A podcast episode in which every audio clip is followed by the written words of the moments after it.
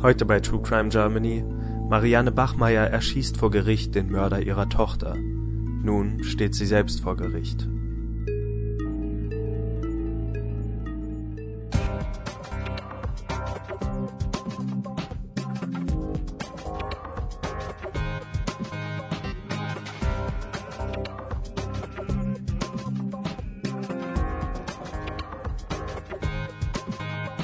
Es ist der 15.12.2016. Herzlich willkommen zu einer neuen Ausgabe von True Crime Germany. Und heute reden wir über den Fall rund um Marianne Bachmeier. Denn ihr habt dieses Mal gewählt. Ähm, wir hatten mehrere Fälle für euch zur Wahl und ihr habt eindeutig für diesen abgestimmt. Ich bin euer Moderator Toni und mit dabei sind Dominik. Grüßt euch. Und Christian. Hallöchen. Und da würde mich doch direkt mal interessieren, habt ihr denn an der Abstimmung teilgenommen und wenn ja, welchen Fall habt ihr denn gewählt? Ich habe mich tatsächlich auch für den Fall entschieden, muss ich sagen, durch Zufall, weil ich fand den recht interessant und ich war froh, dass auch die Hörer den scheinbar sehr interessant fanden. Ähm, ich freue mich auch darüber zu reden, weil es ist ein kontroverses Thema und es ist, denke ich, was, was sehr, sehr viel, ähm, sehr, sehr viel Spielraum für verschiedene Meinungen ähm, birgt und da bin ich auch sehr gespannt, wie unsere Hörer äh, zu dem Thema stehen. Also ich habe tatsächlich äh, mit allen meinen vier Twitter-Accounts äh, verschieden abgestimmt. Okay. Moment, da musst du ja also, trotzdem für einen mehrmals abgestimmt haben. Ja, auch für diesen tatsächlich. Also es war tatsächlich von denen auch meine Wunschepisode. Okay, ich habe ähm, auch für den abgestimmt. Aber ich erinnere mich gerade nicht mehr, ob ich das eigentlich mit mehreren Accounts gemacht habe. ich habe nämlich auch so mindestens vier. Also ja, dann ist ja schon mal ganz eindeutig. Also wir wollen auf jeden Fall über diesen Fall reden die Hörer wollen eindeutig über diesen Fall reden. Er hat mit äh, 43 Prozent vor zwei anderen Fällen gewonnen, die wir sicher auch in der Zukunft noch ähm, ja, besprechen werden. Aber ich denke, die müssen wir jetzt an der Stelle dann auch nicht weiter erwähnen. Und wenn ihr nachschauen wollt, was die Abstimmung war und nicht daran teilgenommen habt, dann besucht uns doch mal at GER. So, haben wir es direkt am Anfang. Alles klar, wir steigen ein in den Fall von äh, Marianne Bachmeier. Worum geht es denn da? Also Marianne Bachmeier ist sehr, sehr jung Mutter geworden. Bereits mit 16 Jahren hat sie ihr erstes Kind bekommen, was dann durch ihr Umfeld, ähm, also sie wurde durch ihr Umfeld dann sehr stark gebrandmarkt dadurch natürlich, mit 16 Mutter geworden. Das ist gerade in einem religiösen, wenn man in einem religiösen äh, Umfeld aufwächst, natürlich sehr schwierig. Ähm, sie hat sich dann dazu entschieden, das Kind wegzugeben. Zwei Jahre später ist sie allerdings wieder Mutter geworden, mit 18 Jahren. Auch dieses Kind hat sie dann weggegeben und ihr drittes Kind hat sie dann auch geplant wegzugeben. Sie hat es aber dann doch behalten. Und um dieses Kind dreht sich auch ein Stück weit der Beginn des Falls. Dieses Kind ist nämlich ähm, von einem 35-jährigen Fleischer ermordet worden. Die Vorgeschichte dazu war, sie hat sich mit ihrer Mutter gestritten. Eigentlich sollte die Mutter sie, sollte die Mutter sie zur Schule bringen. Aber dadurch, dass ähm, Marianne Bachmeier im Gastronomiegewerbe tätig war, hat sie wohl irgendwie verschlafen. Das Kind ist dann aus Trotz aus dem Haus, alleine aus dem Haus gegangen, wollte sich mit ihrer Freundin treffen und lief dann dem, dem Mörder, dem bis dato noch mutmaßlichen Mörder Klaus Grabowski in die Arme. Er ist ein bekannter Sexualstraftäter gewesen, der auch vorher schon verurteilt war wegen Kindesmissbrauch, der sich hat kastrieren lassen zuvor und sich dann aber ähm, ja mit wohl mit offizieller Absegnung auch einer Hormontherapie unterzogen hat, die seinen Sexualtrieb wiederhergestellt hat. Und der hat dieses Kind dann mitgenommen in seine Wohnung. Und dort hat sich das Ganze so ein bisschen, ähm, ist das Ganze so ein bisschen nebulös geworden. Er hat dann später behauptet, sie hätte ihn erpresst, also die siebenjährige Anna hätte ihn quasi um Geld erpresst, um eine D-Mark. Ähm, und hätte sie ihm gesagt, wenn er ihr die D-Mark nicht gibt, dann wird sie zu ihrer Mutter gehen und wird behaupten, dass er sie sexuell belästigt hätte. Und er hat wohl aus Angst gehandelt, hat dann äh, Angst gehabt, dass er wieder verurteilt wird für ein Verbrechen, was er wohl dann doch gar nicht begangen, begangen hat und hat dann Anna erdrosselt mit einer Strumpfhose. Äh, er wurde relativ schnell gefasst, also da gibt es keine große Geschichte dazu. Er ist direkt noch am, am Abend äh, desselben Tages ist er noch gefasst worden. Da hat wohl seine, seine damalige Lebensgefährtin irgendwie ähm, Wind von der Sache bekommen und hat einen Hinweis an die Polizei gegeben. Also er wurde auch relativ schnell überführt und hat dann auch bald gestanden. Also da gab es keine große Ermittlungsgeschichte oder irgendwie ähm, andere Sachen, die dem vorausgegangen wären. Und noch in der Gerichtsverhandlung, die, dann, die sich dann zugetragen hat, wurde äh, Klaus Grabowski erschossen. Und zwar von Marianne Bachmeier. Und zwar wohl auch aus nächster Nähe. Also quasi stand ein gutes Stück von ihm weg, aber es war wirklich wohl so, er hatte sich bis dato noch nicht geäußert und es war der Tag, an dem er erstmals zu Wort kommen sollte, also er war auch noch nicht verurteilt. Und Marianne Grabowski ist mit einer Waffe, mit einer Beretta ins Bachmeier. Gericht gegangen.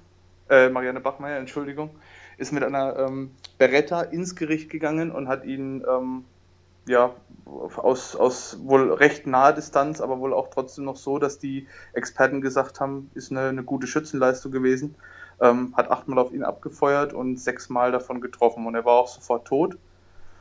Und sie ist dann natürlich noch im Gericht ähm, verhaftet worden, logischerweise, und hat während ihrer, ähm, während ihrer äh, Verhandlungsgeschichte, also noch bevor ihr erster Verhandlungstag war, hat sie sich dem, dem Stern anvertraut. Sie saß damals in Untersuchungshaft und durfte dann von einem Sternreporter besucht werden, hat dann ihre komplette Geschichte dort ausgebreitet ähm, und ist letzten Endes dann auch verurteilt worden, kurz danach. Man hat dann natürlich überlegt, ist es jetzt Totschlag gewesen? Also hat sie wirklich im, im Affekt gehandelt, wie sie behauptet hat? Oder war es eine von langer Hand geplante Tat? Da hat viel dafür gesprochen, aber das Gericht hat letzten Endes dann doch entschieden, dass es sich um eine äh, Kurzschlussreaktion gehandelt hat, so wie auch ihre Verteidigung das behauptet hat und hat sie dann nur zu sechs Jahren, also nur in Anführungszeichen zu sechs Jahren ähm, wegen Totschlags verurteilt. Sie hat dann, glaube ich, auch nur zwei abgesessen und ist drei danach Jahre, dann ja. zwei oder drei Jahre ist, äh, und ist danach dann rausgekommen, ähm, wurde dann äh, freigesetzt, hat dann längere Zeit äh, im Ausland gearbeitet. Sie war in Nigeria als Sterbehelferin tätig, ähm, bevor sie dann 1996 an, an Krebs gestorben ist. Also eine ja. ziemlich ziemlich traurige Geschichte, aber ähm, kurzer, kurzer Abriss über die Ereignisse, die dann letztlich ähm, zu der Geschichte geführt haben, über die wir eigentlich sprechen wollten, nämlich äh, den ersten Fall von Selbstjustiz äh, in einem deutschen Gericht jemals. Genau. Dazu muss man sagen, dass, äh, dass das jetzt ein bisschen lapidar klang, dass sie halt tatsächlich nur zwei der drei Jahre absitzen musste, aber es lag tatsächlich daran, dass sie schon in Untersuchungshaft äh, mehrere Suizidversuche ähm, ähm, gestartet hatte und auch ähm, während der richtigen Inhaftierung dann auch noch weitere und deswegen wurde sie dann entlassen, weil man auch nicht ähm, von ihr, weil man nicht davon ausgehen konnte, dass sie noch eine Gefahr darstellt für die Allgemeinheit. Ähm, was natürlich dieser Fall zur Folge hatte, war ein enormes äh, Medienecho. Also es führte in ganz Deutschland und sogar über die Bundesgrenzen hinaus zu kontroversen Diskussionen ähm, über diesen Fall, weil du ja schon gesagt hast, das war das erste Mal, dass in Deutschland äh, wirklich in einem bekannten Maße Selbstjustiz ähm, äh, ausgeübt wurde, seitdem Deutschland auch ein Rechtsstaat ist. Ähm, viele Bürger, das gibt da ein paar interessante Dokumente, auch noch bei YouTube kann man sich das angucken, da gibt es ein paar Aussagen von, aus der Bevölkerung, äh, gab es tatsächlich ziemlich großes Verständnis für diesen Akt der Selbstjustiz. So dieses typische, äh, kennt man ja auch schon, ähm, ja, wenn man das meinem Kind antun würde, dann würde ich genauso handeln und endlich hat das mal jemand gemacht, etc. Sie wurde auch von der Presse umjubelt, die Frau Bachmeier.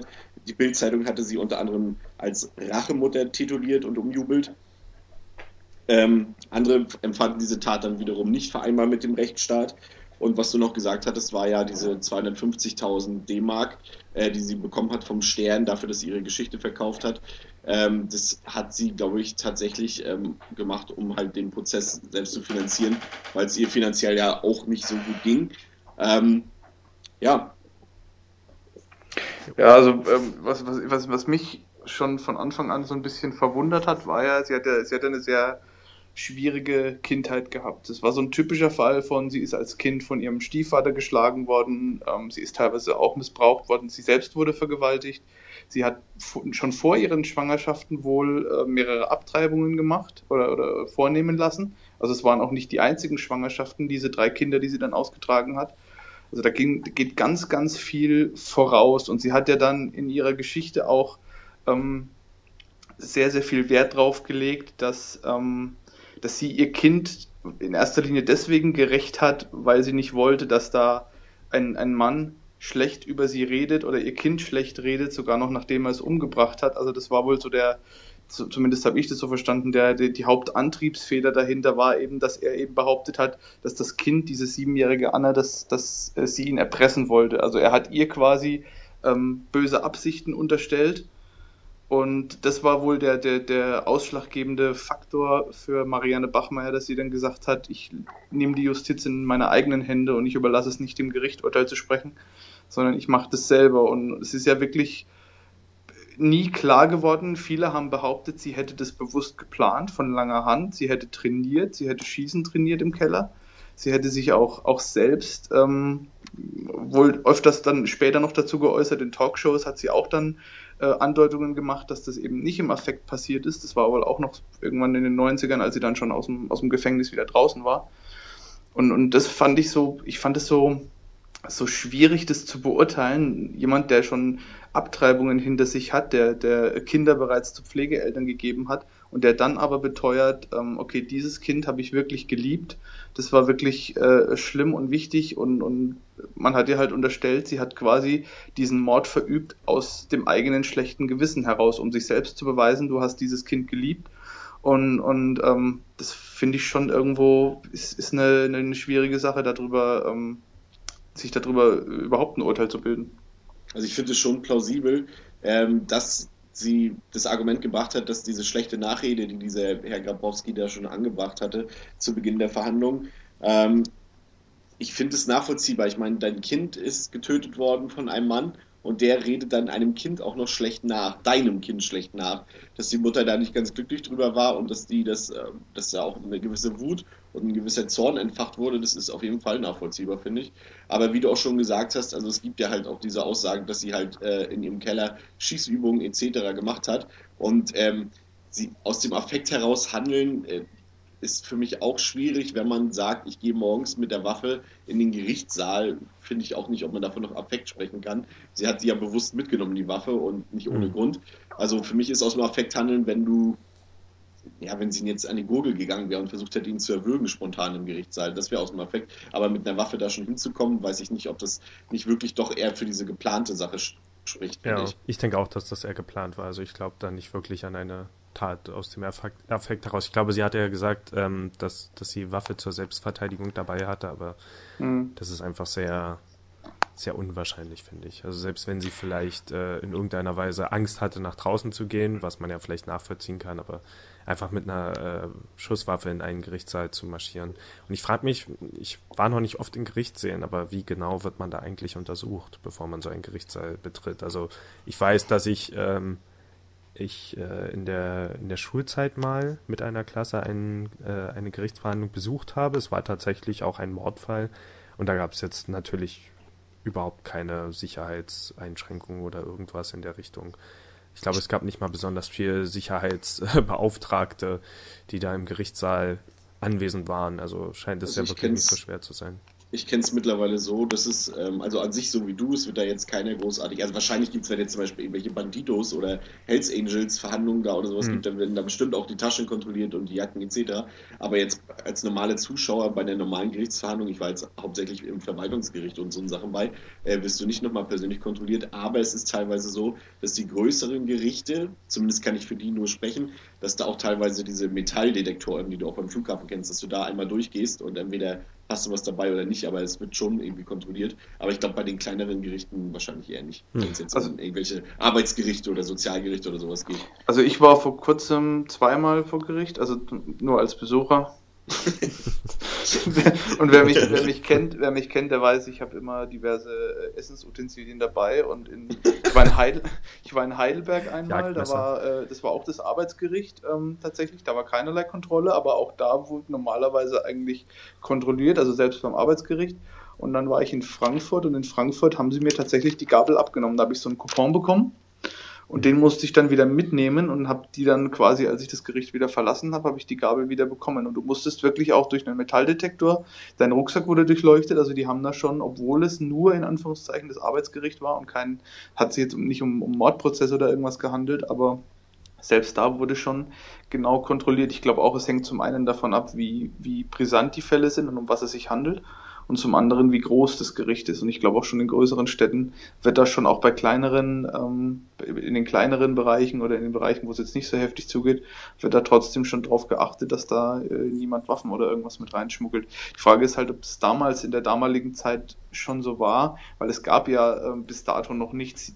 Ich glaube, das war noch so eine Zeit, wo die Leute halt auch einfach gedacht haben, okay, niemand wird so, so dumm in Anführungszeichen sein, ein, eine Waffe in ein Gericht mitzunehmen, wo es vor Polizei in der Regel wimmelt Ähm, von daher ist es Quatsch, das zu kontrollieren. Und kann natürlich auch sein, dass das vielleicht auch ein Anstoß dafür war, äh, zu sagen, wir machen uns mal Gedanken über die Sicherheitsvorkehrungen vor Gericht, also auch über die Kontrollen der Menschen, die wir da, denen wir da Zutritt gewähren.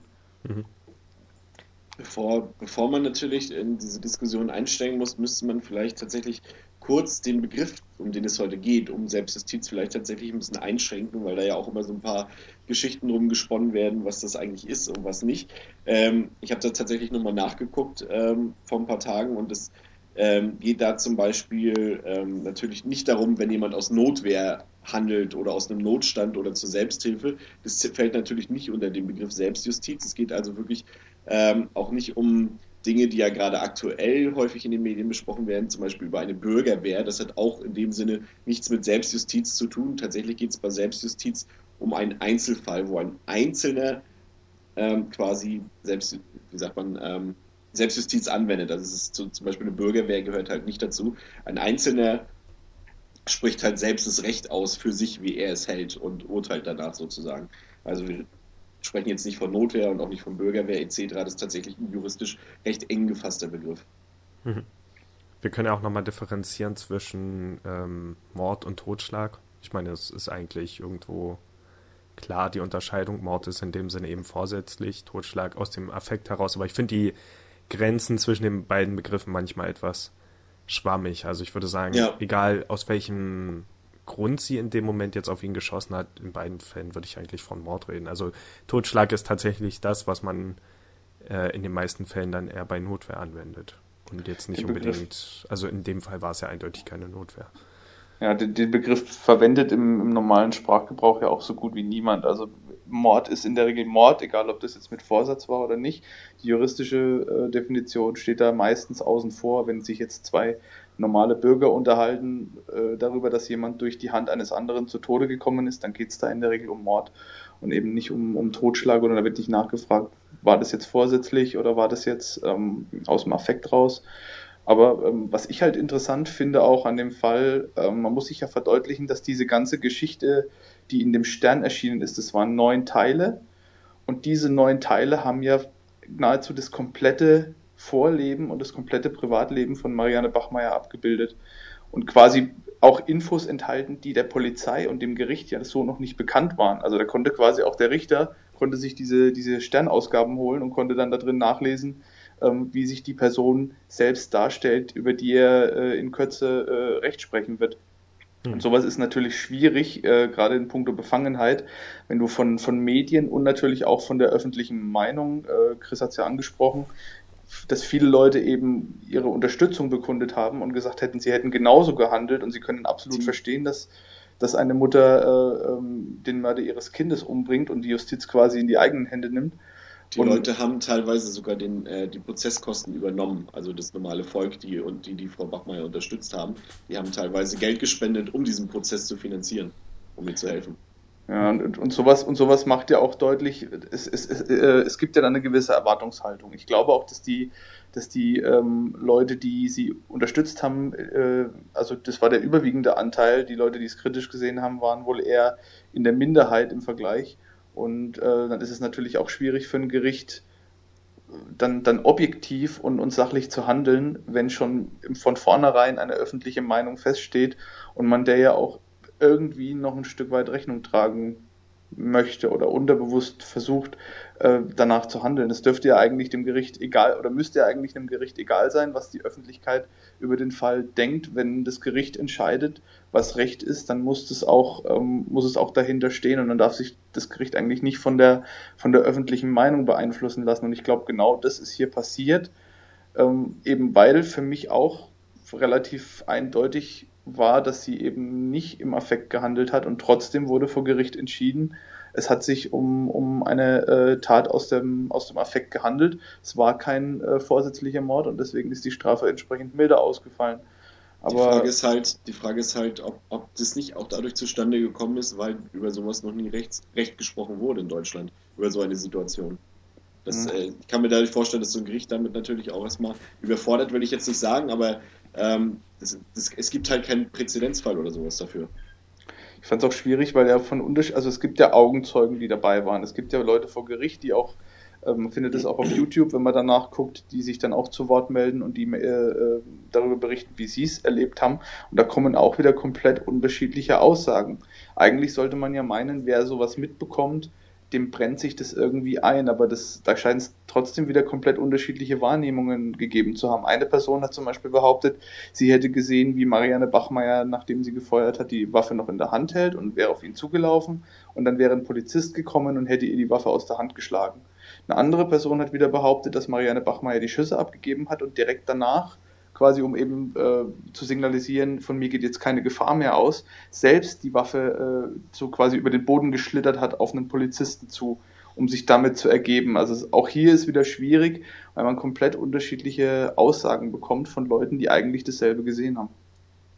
Die, die, was ich mich die ganze Zeit, oder die Frage, die ich mir die ganze Zeit stelle, und die stelle ich mir auch bis heute, weil das Thema ja generell jetzt nicht nur auf diesen Fall bezogen halt sehr interessant ist, ist, ähm, wie kommt es dazu, dass die Masse der Bevölkerung ähm, auf der Seite von Frau Bachmeier steht und, und, und diesen Vorgang dieser Selbstjustiz äh, eigentlich unterstützend gegenübersteht?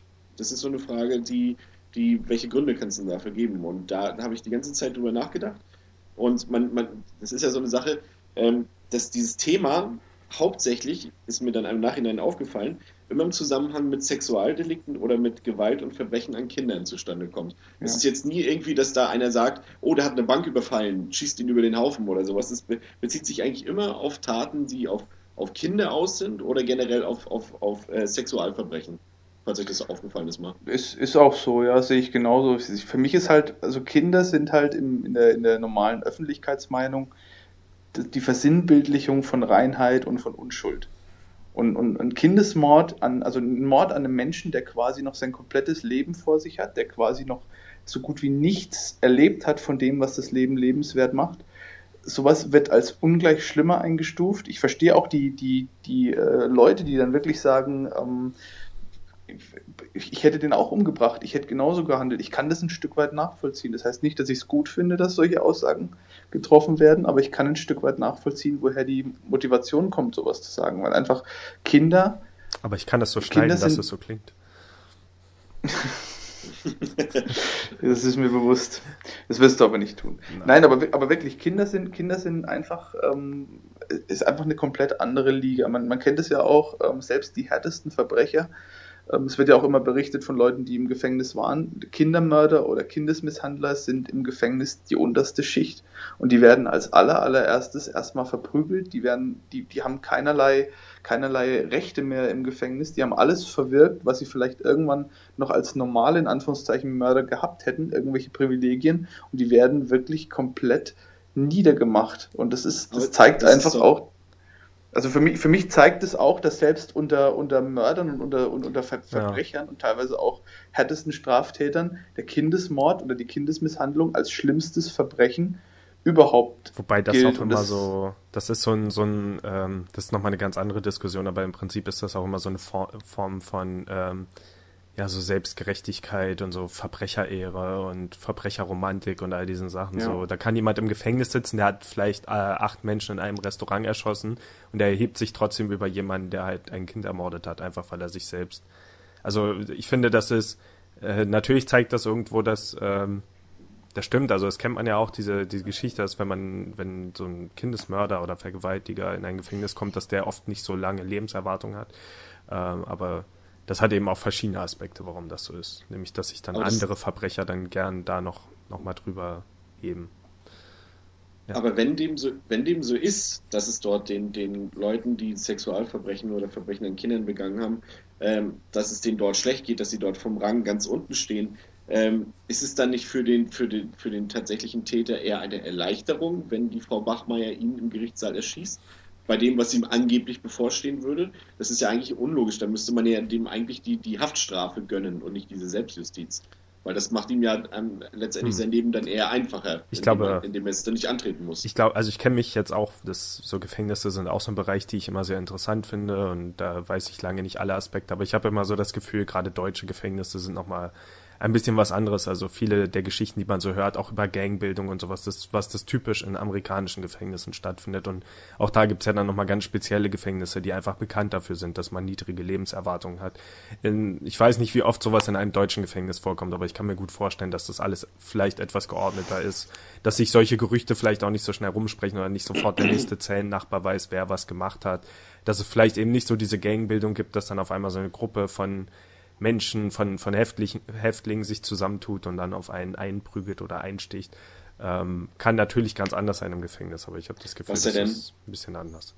Was ja dann tatsächlich auch wieder ein Argument wieder, also es ist immer schwierig jetzt zu sagen Argument pro Selbstjustiz, aber ein Argument, was für die Befürworter ähm, aus deren Sicht vielleicht sprechen könnte, ist, dass es halt vielleicht in Deutschland den Verurteilten im Gefängnis mittlerweile einfach auch zu gut geht, mhm. dass, äh, dass man sagt, das ist äh, für jemanden, der ein Kind umgebracht hat, eine Haftstrafe, was ist das? Der hat dort einen Fernseher, der kriegt dort dreimal am Tag sein Essen, hat, kann draußen spazieren gehen, kann arbeiten etc. Ist das eine gerechte Strafe für jemanden, der ein junges Leben ausgelöscht hat? Mhm. Wäre jetzt vielleicht ein Argument für diese Befürworterseite. Also ich glaube, ich glaube einfach, in dem speziellen Fall war es einfach das fehlende Vertrauen in die Justiz. Weil ich glaube, viele Menschen haben einfach gedacht, okay, der Mensch hat jetzt ein Kind umgebracht, aber der verschwindet für maximal ein paar Jahre von der Bildfläche. Man hat ja auch vorher schon, man hatte ja den Präzedenzfall in diesem Klaus Grabowski. Der Mensch hatte vorher schon zweimal oder ist vorher schon zweimal sexualstraftechnisch in Erscheinung getreten, hatte sogar aus eigener Motivation heraus seine eigene Kastration angeordnet und sich dann aber wieder wohl umentschieden und eine Hormontherapie gemacht, damit er wieder Sexualität in irgendeiner Form ausleben kann. Und ich glaube, auch das ist so ein Faktor, wo man sich dann fragt, wenn der Mensch doch schon wusste, was er für Neigungen hat und sich wohl auch selbst schon dazu bekannt hat und gesagt hat, ich will nicht mehr zum Täter werden, und diese, diesen mit Sicherheit schweren Schritt der Kastration dann gegangen ist, warum wendet er sich dann nochmal und lässt sich dann hormonell therapieren, damit er wieder Sexualität empfindet und was ja dann auch für ihn im Bewusstsein der Leute dann ähm, letzten Endes wieder dazu geführt hat, dass wieder ein Kind gestorben ist. Wenn er diesen Trieb nicht gehabt hätte, warum hätte er das Kind dann mitnehmen sollen? Das hätte, macht ja keinen Sinn. Ich warum glaube, nehme ich ein Kind mit in meine Wohnung? Also das, ne, das, das, das sind, glaube ich, auch alles so Sachen und, und die, die, die Angst der Menschen, dass dieser dieser Mann dann wieder in ein paar Jahren aus dem Gefängnis rauskommt und vielleicht nochmal zum Mörder wird, hat ein Stück weit Verständnis geweckt für die Tat der Mutter, so nach dem Motto, wenn die Gerichte nicht in der Lage sind, unsere Kinder zu schützen, dann müssen wir die Kinder selber schützen, indem wir die Täter unschädlich machen. Ja, aber ich habe so ein bisschen, das, das, ist auch mein größtes Problem eigentlich mit diesem Fall, die Tatsache, dass der Täter bereits vor, äh, vor Gericht saß. Es ist nicht so, dass er freigesprochen wurde und sie dann, sie ihn dann selbst gerichtet hat oder irgendwas in der Richtung, sondern er saß schon vor Gericht. Ich glaube, er hat vorher auch noch keinen Mord begangen. Das heißt, es war das erste Mal, dass er für einen Mord verurteilt wurde und ich denke, da kann man stark davon ausgehen, dass er sehr, sehr lange Zeit äh, ins Gefängnis gewandert wäre, vermutlich lebenslang. Und ich verstehe nicht unbedingt, also ich verstehe natürlich diesen Aspekt, dass, ähm, dass man sagt, ja, der ist schon zweimal äh, tätig geworden und hat es wieder getan. Aber wenn ich mich jetzt nicht irre, waren es eben in den anderen beiden Fällen noch keine Morde und so hatte man noch nicht unbedingt diesen Fall, dass man jetzt sagen konnte, nee, der kommt immer wieder frei, sondern es war eigentlich schon zu erwarten, dass er gerade, weil er das schon zweimal getan hat und jetzt noch ein Mord dazu kam, dass man gerade davon ausgehen kann, dass er nicht nochmal frei kommt das ist ja auch gerade dieses Stereotypische, was man dann auch immer in diesem Zusammenhang hört, immer dann so, ich spreche jetzt mal in Anführungszeichen, hm. dann, dann müssen, müssen sie dem die Eier abschneiden oder sowas. Das hört man ja auch immer aus, auch aus einem gewissen politischen Spektrum. Äh, und da bewegt man sich ja dann halt immer. Das ist halt so ein schwieriges Thema, was ja auch generell verpönt ist. Du hast halt so dieses, diese auch Selbstjustiz und gleichzeitig auch immer, finde ich, schwebt da im, im Raum auch immer die Todesstrafe mit. Das ist ja auch immer so ein Totschlagargument. Kinderschänder, da geht nur Todesstrafe, schneidet denen die Eier ab, hängt die auf, was auch immer. Und, und, und, und das ist halt so, das erinnert halt an gewisse, gewisse auch historische Begebenheiten und politische Begebenheiten. Und da bewegt man sich auch immer sehr schnell auf gefährlichen Faden, finde ich, wenn man über sowas redet. Ja. Ja, es ist halt, es ist halt ein schwieriges Thema, weil ich meine, wo, wo beginnt der Opferschutz und wo beginnt ähm, die, die Fürsorge für die potenziellen Täter. Wenn jemand Täter geworden ist, ist es nochmal eine ganz andere Geschichte meines Erachtens. Aber wie, ähm, wie kann ich Menschen helfen, die diese Neigungen an sich spüren und die sagen, ich will nicht zum Täter werden, ich möchte Hilfe, ich, ich möchte ähm, jemanden, der mir, der mir dabei hilft, diese Neigungen in den Griff zu bekommen, damit ich eben nicht irgendwann ein Kind missbrauche oder sogar töte. Und diese, diese ähm, Grundsatzdiskussion, wo beginne ich damit, die Opfer zu schützen, ähm, ist der Opferschutz in dem Moment wichtiger anzusiedeln als die Therapierung oder die, die, ähm, die Hilfe an den Menschen, die vielleicht wirklich potenzielle Täter wären, aber eben noch nicht in Erscheinung getreten sind und die von sich aus dieses Stigma auf sich nehmen, um zu sagen, okay, ich, ich oute mich jetzt quasi als jemand, der solche Neigungen hat, damit ich Hilfe bekomme. Es ist extrem schwierig. Aber das ist ja gerade auch, das ist ja auch ein Problem bei dieser Selbstjustiz, dass du halt ähm, jemand, der sich, der das sich eingesteht und der es vielleicht auch nach außen hin eingesteht und sich Hilfe sucht. Es gibt ja mittlerweile auch, du, das, weil zum Beispiel bei uns in der U-Bahn ist auch immer eine Werbung, werde nicht zum Täter.de, da kannst du dich dann melden oder irgendwie sowas, etc. Aber dass du denn trotzdem halt dieses Stigmata auf dich nehmen musst, weil halt die Bevölkerung weiß, okay, der hat zwar nie was gemacht, aber der könnte das machen. Und dann hast du automatisch wieder dieses, dieses, das ist, könnte den Falschen treffen, auch bei dieser Selbstjustizsache. Ähm, vielleicht hätte sich ja zum Beispiel auch bei Herrn, Herrn Grabowski, wie heißt der? Doch, Grabowski war sein Name, ne? Ja. Ähm, herausgestellt, dass er vielleicht unschuldig war oder sowas im Laufe der weiteren Verhandlungen. Nur mal als Beispiel theoretisch. Dann hätte sie jemand Unschuldiges umgebracht. Das ist halt, äh, das, Du, du, du, bekommst halt einen Stempel aufgedrückt und gerade bei Leuten, die jetzt vielleicht nicht der Norm entsprechen, die die Bevölkerung so gerne sieht, dass der zum Beispiel eventuell auch wieder ein bisschen übertrieben ausgedrückt, aber zum Beispiel homosexuell ist etc., die werden ja auch immer in diese Kinderschände-Ecke sehr oft gedrängt und dass dann halt der Bürger denkt, ja, dem traue ich das zu und dem machen wir jetzt kalt. So, das ist ja ein Hauptproblem, gerade bei diesem Thema Selbstjustiz, dass du ja auch einfach da den Falschen treffen kannst. Du hast da ja eine Fehlerquote, du triffst ja nicht automatisch den Richtigen, wenn jemand da Selbstjustiz ausübt. Ich meine, wie viele Leute, ich weiß nicht, äh, wir hatten ja auch ähm, jetzt vor kurzem wieder im Sinne, im, im Zusammenhang mit dem NSU-Prozess, äh, den, den, Fall mit Peggy, mit dem Mädchen. Mhm. Und da wurde ja damals auch der, der ähm, gehandicapte Ulvi, ich weiß nicht mehr genau, wie er hieß, Ulvi K. oder so, äh, der hat ja auch sein Geständnis abgegeben und so weiter und der wird dann auch stigmatisiert. Für den ist der dann der Täter. Und gerade so eine Leute, die selber sich nicht helfen können, weil sie ja zum Beispiel körperlich oder geistig schwächer sind als andere, die sind dann potenzielles Opfer von Selbstjustiz, äh, obwohl sie vielleicht nichts getan haben, aber sie sind halt potenzielle Täter immer.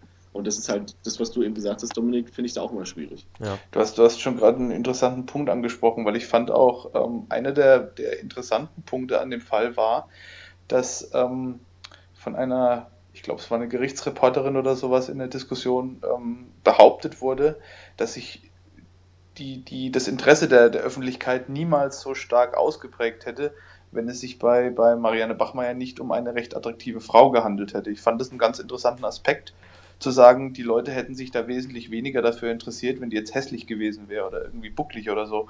Ähm, seht ihr das auch so? Sagt ihr auch, das, das ist ein Faktor im, in, in der Interessenbildung, ob die, die Person wirklich noch auch noch optisch ansprechend ist oder sagt ihr das? Ja, na klar. Äh, Du hast ja, du hast ja das, äh, da gibt es auch wieder das perfekte Beispiel, das ist ja auch immer, wie medienwirksam du das umsetzen kannst. Hier hatte ich ja vorhin gesagt, wie wurde sie genannt? Die Rachemutter. Und da fällt mir auch immer halt dieses Beispiel mit, mit Amanda Knox ein. Wie wurde sie immer genannt? Der Engel mit den blauen Augen. Der Engel mit den, mit den, Eis, mit den Eisaugen oder so. Ja. Sowas, sowas verkauft sich immer. Ein bestes Beispiel ist doch, guck, ich weiß, äh, niemand liest sie, ähm, aber es gibt halt äh, de facto zum Beispiel bei der Bildzeitung ähm, die wiederholen dauernd Artikel und auch gerade in ihrem Online-Portal Artikel über irgendwelche Lehrerinnen, Sexlehrerinnen in den USA, wo irgendwelche 25-jährigen, 30-jährigen hübschen Lehrerinnen irgendwelche minderjährigen Jungs verführen etc. Das, das, sowas hat ein großes Medienecho. Wenn da, oh, das ist eine hübsche Blondine und, und so weiter. Und hier ist es ja auch äh, wieder das Beispiel, die Frau sieht da nicht unattraktiv aus, die kann man halt verkaufen in der Presse. Und äh, die Frage ist halt, ob es in der Bevölkerung das Interesse weiß ich nicht, ob das einen Unterschied gemacht hätte, aber die Medien machen halt auch das, das äh, Interesse bei der Bevölkerung erst aus. Und das heißt, wenn die jetzt vielleicht, ähm, sage ich mal, nicht jetzt die ansehnlichste Frau gewesen wäre, die Frau Bachmeier, ob die Presse da überhaupt so drauf eingegangen wäre und dadurch dann letztendlich auch erst ähm, ähm, das Interesse der Bevölkerung geweckt worden wäre. Mhm, ich glaube schon in dem Fall. Also reden wir jetzt, äh, wir reden schon nach dem äh, Fall der Selbstjustiz, ja, also nach nachdem sie den äh, Täter erschossen hat, weil ja, ja, ja klar, das, klar. ich denke, in dem Fall kann man wirklich sagen, also natürlich in den meisten Fällen äh, stimmen all diese Argumente für die äh, Medienwirksamkeit, aber ich glaube, der Fall hätte so oder so gezündet. Weil das ist einfach, wir haben es ja heute schon mehrmals gesagt, das ist etwas, das man nicht jeden Tag sieht. Dass seine Mutter einen Täter im Gerichtssaal erschießt und ich glaube, da hätte ihr Aussehen letztendlich keine Rolle gespielt. Ich glaube, die Aufmerksamkeit hätte dieser Fall so oder so bekommen, schon aus dem Interesse heraus tatsächlich, wie es letztendlich für sie ausgeht, aber auch allein einfach der Fakt, selbst wenn man gegen sie ist, ob man für sie ist, einfach die Tatsache, dass sie eine Pistole in den Gerichtssaal genommen hat und jemand erschossen. Ich glaube, diese Geschichte würde in jedem, in jeder Körperform, Aussehen, in jeder Situation, in jeder Stadt, äh, überall immer ziehen und funktionieren. Ich würde ich würd, ich würd gerne mal äh, kurz noch ähm, einen anderen Fall hier mit reinbringen, auch mhm. der Selbstjustiz, der tatsächlich ein bisschen aktueller ist und der auch eine ganz andere Wendung genommen hat. Ich weiß jetzt leider nicht genau mehr den Namen und so, aber den Tat, also den Hergang der ganzen Sache, den kann ich noch äh, schildern. Da ging es auch darum, dass irgendwie vor 30 Jahren oder so mal irgendjemand, irgendein Kind ermordet wurde oder sowas und ähm, der, der, also der Vater des Opfers wusste die ganze Zeit, wer der Täter ist, aber das Gericht oder die Polizei etc., die wollten nichts machen. Und er wusste aber, dass wenn der Täter kam wohl irgendwie aus Frankreich ursprünglich, Achso, wenn der Täter André Bamberski. Den Fall. Ja, genau, du kannst es dann vielleicht besser, noch ein bisschen besser ausführen.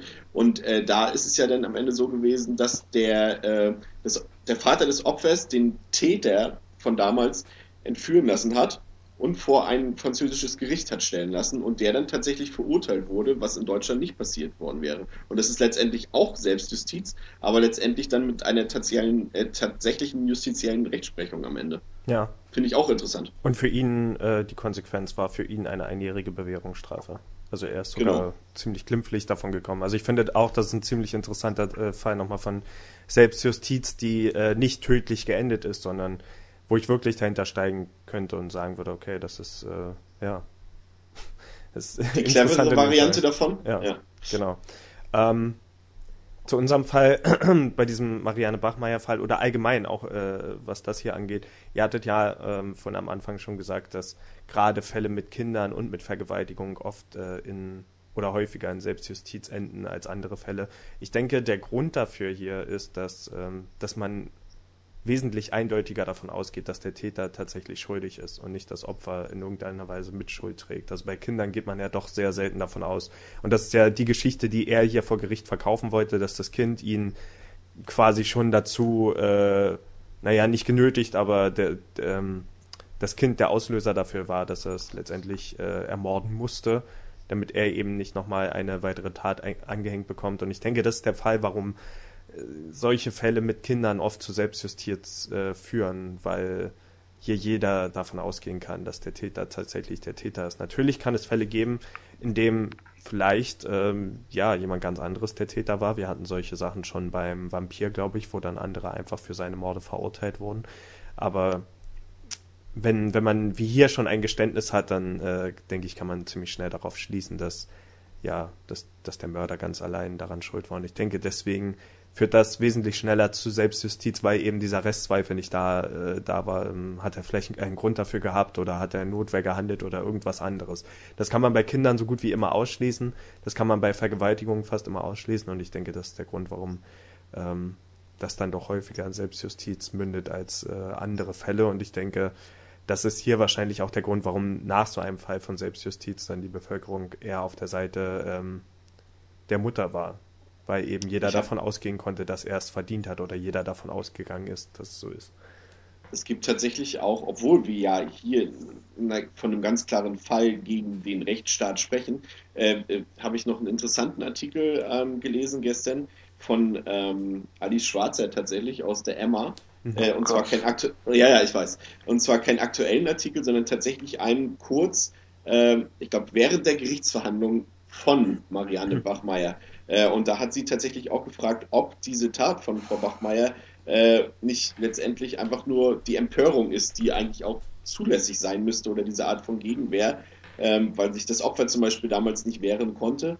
Und ob, ähm, jetzt ist genannt, ähm, muss ich selber erstmal ähm, ob, ob das Opfer nicht einfach dieses Recht auf Einseitigkeit hat. Und das fand ich eigentlich ganz interessant. Natürlich ist in dem Artikel nachher, eigentlich ging es dann wieder um Männerhass in dem Artikel am Ende, mhm. aber ähm, fand ich auch ganz interessant. Was aber auch interessant war, fand ich, das ist nochmal ein Zitat, was ich jetzt, nee, kein ganzes Zitat, ich habe das aus dem Zusammenhang gerissen, aber ähm, da gab es einen Journalist aus Hamburg, der hieß äh, Herr Weilershaus und dessen Tochter wurde zum Beispiel auch mal Opfer äh, einer Vergewaltigung und eines Mordes und er hat zum Beispiel genauer gesagt, dass er dieses Handeln von der Frau Bachmeier nicht nachvollziehen kann. Er hat zum Beispiel keinen Hass und auch nicht, nie den Gedanken an irgendwelche Rache äh, verschwendet. Er hat gesagt, dass diese, dass diese, das, was dabei rauskommt, der Täter und die Tat, letztendlich Produkte der Gesellschaft sind und die Art unseres Lebens, was wir jetzt haben.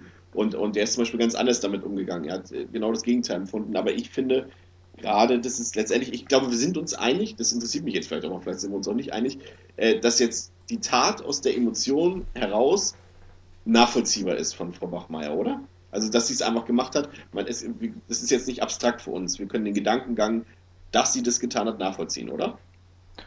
Ja, es ist nachvollziehbar auf jeden Fall. Es ist halt, es ist halt die, die Frage, die bleibt, ist halt die, ähm, gibt es Fälle oder, oder ist es in einem Rechtsstaat ja, schwierig zu formulieren. Also gibt es, gibt es Personen oder gibt es Fälle, wo Personen das Recht auf eine faire Verhandlung verwirkt haben? Wo man, wo man sagen kann, okay, der Rechtsstaat ist hier in dem Fall am Ende mit seinem Latein und diese Person hat jedes Recht auf eine faire Verhandlung, auf einen Prozess, auf eine Urteilssprechung verwirkt und soll somit direkt der Strafe zugeführt werden, die, die, ihm, die, also die ihm der Rechtsstaat wohl nicht angedeihen lassen kann.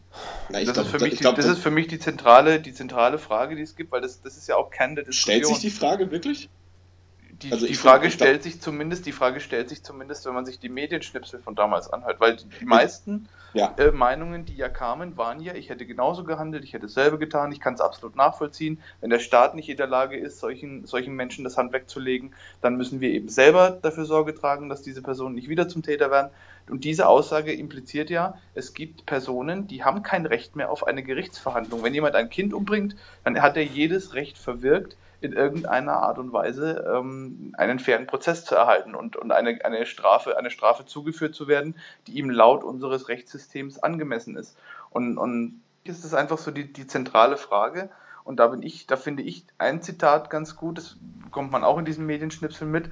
Wenn ich gegen Mord bin, dann muss ich generell gegen Mord sein. Und dann kann ich nicht sagen, Mord auf der Seite ist in Ordnung, aber Mord auf der Seite wiederum nicht. Entweder ich bin generell dagegen, dass Menschen durch die Hand anderer ihr Leben verlieren, oder ich ähm, sage, okay, äh, für, für mich gibt es durchaus Fälle, wo das der Fall ist, aber ich kann nicht einmal so urteilen und einmal so urteilen. Und das finde ich eigentlich eine relativ gute und treffende Aussage. Hm. Absolut, du bist ja letztendlich bist du ja, bist du ja, wenn du, wenn du selber zum Täter wirst, bist du ja auch kein besserer Mensch als der Täter. Also ich finde, das ist eigentlich ein ganz gutes Zitat, was du da angedacht hast. Ich stelle mir manchmal diese Frage ähm, gar nicht mal im Zusammenhang mit Gerichtsverhandlung, ja oder nein, sondern wenn es um das Thema Todesstrafe geht. Also gibt es Fälle, in denen Todesstrafe gerechtfertigt sein sollte oder sollte sie komplett abgeschafft werden? Und ich stelle mir manchmal die Frage, sollte, gibt es denn Fälle, in denen die Todesstrafe tatsächlich eindeutig immer noch richtig wäre? Und die Frage an der Stelle ist dann, naja, es gibt ja verschiedene Arten von äh, Gerichtsverhandlungen. Es gibt diese eine Art, wo überhaupt erstmal festgestellt werden muss, äh, gibt es, ist der Täter tatsächlich schuldig, der Angeklagte, oder ist er nicht schuldig? Und dann gibt es eben Fälle wie hier, wo schon klar ist, dass er schuldig ist. Und viele andere Fälle. Und ähm, man, wenn man jetzt wirklich in größeren Kontexten denkt, wie zum Beispiel Terrorismus oder so, könnte man da in dem Fall nicht sagen, okay, hier wäre wirklich eine Todesstrafe angebracht. Also hier sollte man gar nicht mehr an eine Gefängnisstrafe denken. Aber dann ist mal die Frage, weiß man eindeutig, dass der Täter auch wirklich der Täter ist und in welchem Zusammenhang?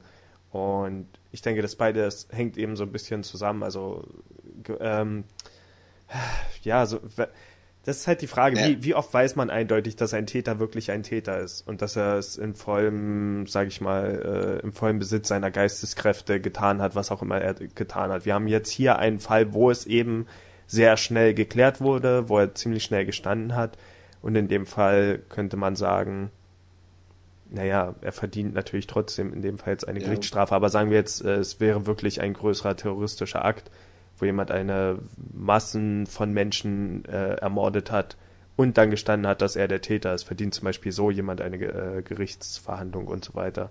Also ich finde schon, dass es ein bisschen schwammig ist, aber ich denke auch generell, dass es sollte immer Gerichtsverhandlungen geben und es sollte keine Selbstjustiz geben.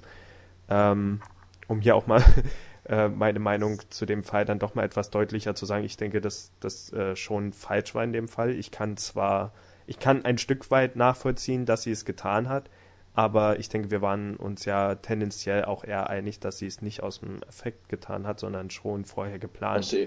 Ja, aber aus der Emotion heraus. Und das ist halt der Unterschied. Du hast halt, mhm. das, was sie gemacht hat, ist letztendlich die emotionale Lösung, während halt die Rechtsprechung dann die rationale Lösung gewesen wäre. Ja, das stimmt. Aber ich, ich will mich gar nicht in diese Situation versetzen, aber allein mit so einer Waffe in einen Gerichtssaal zu laufen und andere Menschen noch in Gefahr zu bringen, andere Menschen sowieso, dabei ja. beobachten zu lassen, äh, wie ich letztendlich diese Rache ausführe. Also ich kann es schon nachvollziehen natürlich, aber ich denke nicht, dass es ähm, dass man damit durchkommen sollte. Also ich denke auch nicht, dass sie hätte freigesprochen werden sollen, was ja auch gar nicht zur Debatte stand, aber ähm, ich wäre jetzt, wäre ich in dieser Zeit gewesen, ich wäre jetzt nicht unbedingt einer ihrer Befürworter gewesen, um es mal so direkt zu sagen. Das sind aber auch schon so ein bisschen Mafia-Methoden eigentlich, ne? Selbstjustiz. Ja. Wenn man mal so denkt, hat es doch wahrscheinlich eigentlich der ganze Begriff wahrscheinlich auch seinen Ursprung darin. Ich meine, das ist ja auch sein eigenes Rechtssystem innerhalb der Mafia, wo dann halt eine Tat mit der Gegentat gesühnt wird. Da kommt es ja eigentlich auch her, oder? Ähm, kann gut sein, ja. Und ich denke, vor allem, wir haben, wie gesagt, wir haben hier wieder so einen eindeutigen Fall, aber was ist, wenn jetzt jemand etwas als äh, schlimmeres Verbrechen sieht äh, als jemand anderes? Also wir haben ja doch häufiger mal solche Fälle äh, in den Medien gehabt, wo ähm, ja, wo, wo äh, Frauen von Vater und Bruder und Familie ermordet wurden, weil sie etwas getan haben das äh, von der Familie nicht akzeptiert wurde. Natürlich ist das jetzt was anderes, weil, wie gesagt, wir haben es hier eindeutiger, aber wer sagt, dass jeder alles immer auf die gleiche Art sieht? ich ja, meine, bei einem ja Kindermord, wie gesagt, da gibt es diese Debatte eigentlich nicht. Das sieht jeder auf die gleiche Art, aber es gibt halt auch andere Fälle, wo man jetzt sagen würde, okay, jemand war so empört und vielleicht gibt es Menschen, die sind jetzt äh, auf der Seite und sagen, okay, der ähm, der Täter hat es unbedingt verdient, jetzt in Selbstjustiz ermordet zu werden, aber es gibt dann vielleicht ganz eine ganz andere Gruppe von Menschen, die, die eben sagen, nee, das ist absolut unverdient in dem Fall. Der hätte höchstens ein Jahr ins Gefängnis gemusst oder so. Das, das ist ja das, was du auch mit der Todesstrafe vorhin gesagt hast. Es gibt halt genügend Beispiele und gerade in den, in den Staaten genügend Beispiele, wo sich dann halt nach 10, 20, 30 Jahren herausgestellt hat, oh, der war das gar nicht, der war zu Unrecht im Knast oder der wurde zu Unrecht hier mit der Todesstrafe hm. hingerichtet, etc. Und das ist ja letztendlich nichts anderes. Selbstjustiz ist ja, in dem Fall, wie es, wie es, wie es äh, die Bachmeier gemacht hat, ist es ja eine Todesstrafe in dem Sinne, nur halt nicht rechtlich gesprochen. Ja. Und, und, und, und das ist halt das, Justiz ist halt unabhängig oder sollte unabhängig sein und bewertet sowas halt nach ganz anderen Maßstäben. Und selbst die kann sich auch dann nach diesen unabhängigen Maßstäben immer noch irren. Also deswegen, ich finde, ich, also meine persönliche Meinung ist einfach, dass kein Mensch, egal in welchem Zusammenhang, ob, ob aus juristischer Sicht, ob aus emotionaler Sicht, einfach das Recht hat, jemand anderen das Leben zu nehmen. Und das ist egal, ob der, ob der einen Terroranschlag gemacht hat, und um es mal ganz drastisch zu sagen, oder ob es letztendlich Hitler ist. Ähm, jeder Mensch hat hat aus meiner Sicht halt das Recht auf eine faire Verurteilung, auf eine Anhörung und auf eine Verhandlung. Das ist egal, was er gemacht hat. Ja, das ist letztendlich da, da stimme ich so. voll zu. Ich würde jetzt sagen, ja. es gibt noch dieses eine Szenario, wo jemand vielleicht gar nicht vor Gericht kommt, weil etwas in dem Fall nicht bewiesen werden kann. Also ich als Person weiß vielleicht, dass er oder sie das getan hat, eindeutig, aber keiner will mir glauben oder ich kann äh, in dem Fall bin ich einfach nicht in der Position, um anzuklagen oder keiner glaubt mir. Das wäre nochmal eine komplett andere Debatte. Ich sage nicht dann auf jeden Fall sofort Selbstjustiz, sondern äh, aber sobald es vor Gericht geht, und das ist eben der Fall, wo ich hier gesagt hätte, die, er, er saß schon vor Gericht, er war dabei, verurteilt zu werden. Und ja, ja genau. In dem Fall würde ich Also das ist halt das andere Beispiel, Entschuldigung, äh, Dominik, noch einmal kurz. Das andere Beispiel, äh, was wir vorhin ja hatten, Toni, das ist ja was anderes. Da hat, ja, hat man ja schon gewusst, dass die deutsche Justiz nicht handeln wird. Und da hat halt der, der Vater halt dann den Täter vor das französische Gericht geschleppt. Aber in der in dem Wissen, in Deutschland wird hier vor Gericht nichts mehr passieren. Und hier hast du halt den Fall gehabt, dass der Täter, wie du schon sagst, vor Gericht stand. Hm. Das ist halt auch der Unterschied. Aber selbst in diesem Szenario könnte es immer noch sein, dass der Täter letztendlich nicht der Täter war und dann trotzdem ja. in äh, Frankreich ja, ja, verurteilt wurde. Ja. ja. Ich, ich denke halt auch, ähm, ein, ein wichtiger Punkt, der auch noch äh, zum, zu, zu, einem großen Teil dazu geführt hat, dass sich so viele äh, als Unterstützer ausgesprochen haben von, von der Bachmeier, war halt auch ähm, die, die Möglichkeit, sich in sie reinzuversetzen. Ich meine, als, als Mutter ist, glaube ich, eine der, der schlimmsten Ängste, die man haben kann, das eigene Kind zu verlieren. Und dieser Person ist es passiert und alle Mütter des Landes, mal jetzt überspitzt ausgedrückt, haben sich sofort in die Situation versetzen können und haben sofort gewusst, wie würde es mir gehen, wie würde ich mich fühlen, wenn ich plötzlich erfahren würde, mein Kind kommt nie wieder nach Hause und wurde umgebracht von jemandem, der bereits vorher schon zweimal tätig war und der trotzdem wieder auf freiem Fuß ist. Und ich glaube, das ist einer der, der, der größeren Punkte, weshalb viele gesagt haben, ich hätte genauso gehandelt, einfach weil sie sich eins zu eins in die Situation reinversetzen können. Jede Mutter weiß, was es für ein Gefühl ist, wenn das Kind eigentlich um acht nach Hause kommen soll, aber vielleicht um halb neun immer noch nicht da ist, nicht angerufen hat und dann werden sofort irgendwelche, irgendwelche Ängste wach, man, man malt sich das Schlimmste aus und, und diese Ängste bestätigt zu sehen, ist das Schlimmste, was einer Mutter passieren kann. Und das ist auch einer der Gründe dafür, weshalb Kindestäter äh, oder Taten, die mit Kindern zu tun haben, immer so, so äh, emotional behandelt werden und warum auch in dem Fall viele gesagt haben, ähm, ich kann verstehen, warum Marianne Bachmeier diesen Menschen umgebracht hat. Ja, na klar, das ist letztendlich, ist es, ein, ist, ein, ist es ein Zweifel an der Gerechtigkeit, weil du das Kind, das vielleicht sonst im Normalfall noch 70, 80 Jahre gelebt hätte, ist tot und du hast den Täter, der halt schon auch schon vorher straffällig geworden ist, der könnte halt, gut, in dem Fall wäre er jetzt wahrscheinlich auch äh, lebenslänglich bestraft worden, aber lebenslänglich ist ja auch nicht lebenslänglich, wie wir nach zehn Episoden jetzt mittlerweile auch schon wissen. Und der kommt dann irgendwann wieder raus und kann ein Leben führen. Und wie wir zum Beispiel am Beispiel von Ami Maivis äh, äh, ja erfahren haben, kann man dann auch einfach ein normales Leben oder was wir auch letztes Mal hatten mit dem Kreuzworträtselfall, einfach, dass der Täter dann ein normales Leben führen kann, während das andere Leben ausgelöscht ist. Und dass das in der Bevölkerung, die jetzt vielleicht auch nicht, und da will ich jetzt auch kein falsches Urteil fällen, aber die sich vielleicht damit auch nicht so genau auseinandersetzen, ähm, ist das ein Zweifel an der Gerechtigkeit. Also würde ich auch dir recht geben, Dominik, aber ähm, es ist halt nicht unbedingt dann das, was das Volk sagt, auch das Richtige. Die Frage ist ja, ja auch, wo geht das dann weiter, wenn, wenn äh, Beistehende vielleicht entscheiden, sich am Richter zu rächen, zum Beispiel, weil er nicht das richtige Urteil ja. gefällt hat und, und so weiter und so weiter. Das geht ja, also wer sagt das nicht zum Beispiel in ihrem Fall, dann in ihrer Verurteilung jemand im Gerichtssaal aufgetaucht ist und gesagt hat, nee, äh, ich war hier mit dem Mörder verwandt und du hast jetzt meinen, weiß ich nicht, meinen Neffen, Sohn, was weiß ich, auch immer umgebracht und jetzt räche ich mich an dir umgekehrt. Also ich finde, es ist schon ja. eine ziemlich schwierige Diskussion und ich denke, was sich hier vor allem rauskristallisiert am Problem mit dem Rechtssystem und nicht nur in Deutschland, ähm, aber auch hier ist, dass äh, sie, Frau, Frau Bachmeier, überhaupt erst ihre Geschichte verkaufen musste, um sich eine faire Gerichtsverhandlung leisten zu können. Also das ist nochmal ein ganz anderes Problem. Das ist schon wieder ein ganz anderes Problem. Ja, ja richtig. Ja, es ist, ja, stimmt. Alles klar. Ich denke, ähm, damit haben wir vorerst alles zu diesem Fall gesagt, aber uns interessiert natürlich auch, was ihr dazu zu sagen habt. Wie gesagt, ihr habt ja auch für den äh, Marianne Bachmeier-Fall zusammen mit uns äh, abgestimmt und natürlich wollen wir jetzt euer Feedback haben, zum Beispiel auf Twitter at TrueCrimeGR. Und äh, wir sehen uns, hören uns dann äh, beim nächsten Mal. Hoffentlich dann mit einer etwas kürzeren Pause dazwischen, aber mal sehen. Jetzt kommen ja erstmal die Feiertage. Definitiv, ja. Also wirklich, ähm, sagt uns wirklich, was ihr darüber denkt. Also zu, äh, zum einen zu dem Fall und zum anderen auch zum Thema Selbstjustiz. Mich interessiert es wirklich. Macht's auch ähm, anonym, da gibt's wenn mit Sicherheit verschiedene. ja, dürft ihr gerne anonym machen. Ihr dürft uns gerne persönlich anschreiben oder at truecrimeger. Äh, wie ihr möchtet, aber ähm, eure Meinung interessiert uns auf jeden Fall. Haben wir schon eine E-Mail-Adresse? Wir haben noch keine äh, E-Mail-Adresse. Hör auf, der Blog kommt bald und nimmt so eine E-Mail-Adresse dazu. Alles klar. E-Mail-Adresse pending sozusagen. Genau. Also müsst ihr uns Alles. leider dann doch nicht anonym schreiben oder halb anonym bei Twitter. Oder ihr macht euch einfach so einen Eier-Account auf Twitter und postet da. Das geht auch. genau. Alles klar. Und folgt uns dann natürlich, damit wir mehr Follower von euren Eier-Accounts bekommen. So. Genau. und äh, rezensiert uns auf iTunes auch gerne. genau. Immer ganz gerne äh, nochmal die eigene Werbung. Unbedingt. Okay, jetzt ist aber gut. Ja. Dann bis zum nächsten Mal. Auf Wiedersehen. Bis dann. Auf Wiedersehen. Ciao. Ciao.